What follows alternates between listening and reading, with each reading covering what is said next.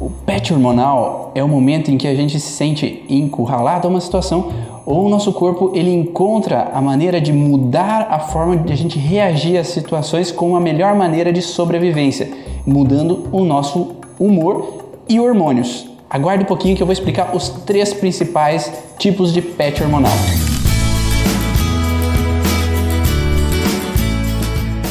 Meu nome é Ivan Bonaldo, sou fisioterapeuta especialista em microfisioterapia, nova medicina germânica e leitura biológica. O PET hormonal em si, ele é um momento onde a gente se sente encurralado para evitar com que a gente passe por um perigo grande, nós mudamos os hormônios e por consequência mudamos a nossa personalidade perante a situação ou a forma de reagir a uma situação. Os PET hormonais eles podem ser divididos em três grandes grupos: o PET hormonal fisiológico, o PET hormonal devido a um conflito de território e um PET hormonal patológico. O PET hormonal fisiológico é quando a gente muda algumas fases da nossa vida. Por exemplo, quando a gente é criança, nós temos que ter uma personalidade mais submissa, temos que aceitar o que os adultos têm a nos falar ou aceitar as imposições do nosso meio. Então nós temos que ter um PET hormonal alterado a essa situação. Quando se torna, nos tornamos adolescentes, podemos alterar o nosso humor, alterando nossos hormônios.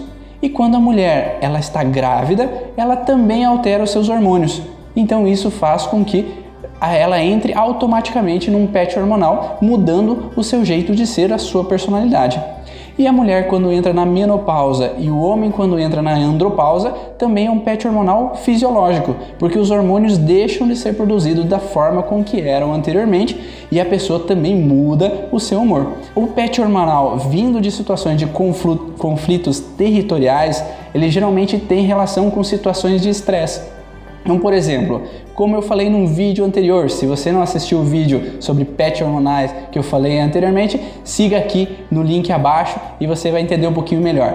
Quando uma fêmea, por exemplo, uma mulher, tem uma hiperproteção com seus filhos, mas ela geralmente não é muito de ação, não é muito de confrontar, mas quando seus filhos se tornam ameaçados por algum ambiente. Por exemplo, na escola, essa mãe vê que a professora está agredindo seus filhos, ou tem outros colegas que agridem o seu filho, aquela mãe vira uma fera. Então, tudo que ela não era anteriormente de confrontar, de se opor a situações, perante aos meus, eu confronto, eu vou atrás, eu busco uma solução.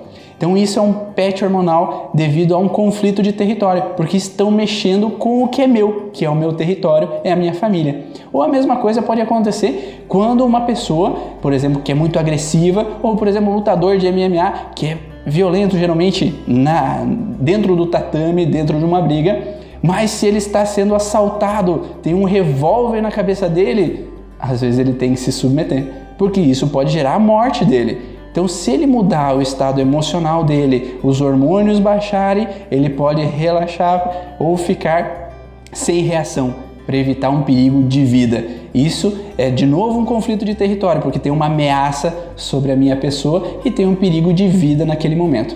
Outros conflitos, é, outras situações que também podem trazer a alteração do PET hormonal são o PET hormonal patológico, ou seja, quando a gente altera ele através de medicamentos, por exemplo, quando as mulheres entram a tomar o anticoncepcional, isso altera os hormônios daquela mulher e faz com que ela mude também a forma de reagir às situações do dia a dia.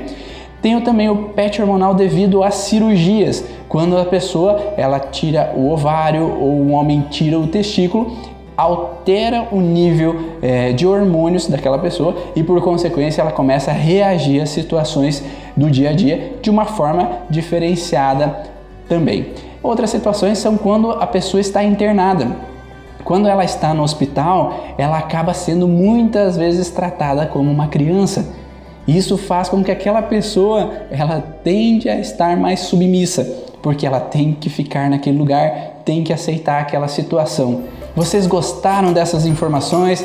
Entenderam a relação do PET hormonal? Envie aqui mensagens para mim dizendo se vocês já passaram por essas situações de mudar o estado emocional de vocês para uma situação de perigo ou se vocês tiveram às vezes que erguer um carro para tirar alguma pessoa lá de baixo. Então trazer essa mudança de energia, de instinto para você e até o próximo vídeo.